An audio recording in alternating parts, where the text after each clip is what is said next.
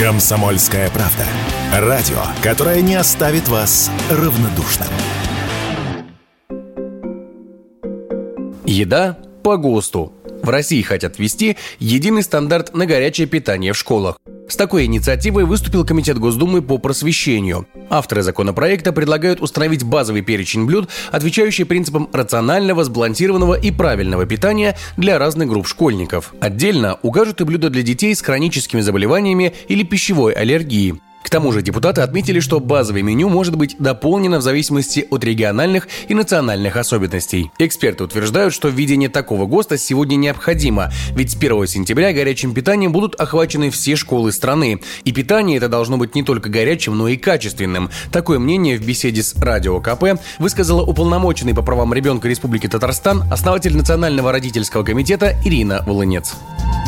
Конечно, качество школьного питания – это вопрос, которому стоит уделить особое внимание. И вообще введение ГОСТов в этой сфере, как э, в области школьной формы, имеет ключевое значение. И, конечно же, при принятии решения о введении ГОСТов необходимо заключение НИИ детского питания, потому что это структура, которая на протяжении многих десятилетий занимается этим вопросом. Детское здоровье – это очень важный аспект, и питание является важным элементом детского здоровья, настроения, того состояния, в котором находится ребенок. Тем более, что у нас сейчас по регламенту детям в начальной школе предусмотрено бесплатное питание, и это не означает, что оно должно быть некачественным.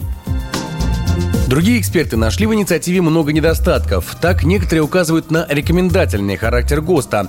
И при все возрастающих ценах на продукты, логистику и обслуживание соблюдать его будет невыгодно, поэтому многие подрядчики делать этого и не будут.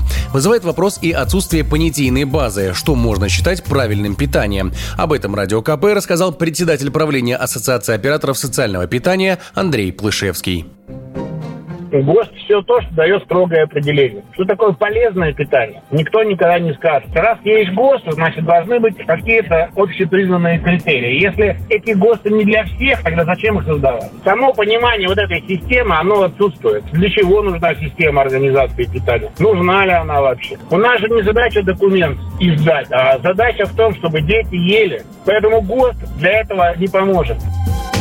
С 1 сентября этого года по поручению президента Владимира Путина все школы России будут охвачены горячим питанием. В 2023 году на эти цели предусмотрено 67 миллиардов рублей, а Федеральный центр мониторинга при Минпросвещении контролирует ежедневное меню по всем 40 тысячам школ в стране. Егор Волгин, радио «Комсомольская правда».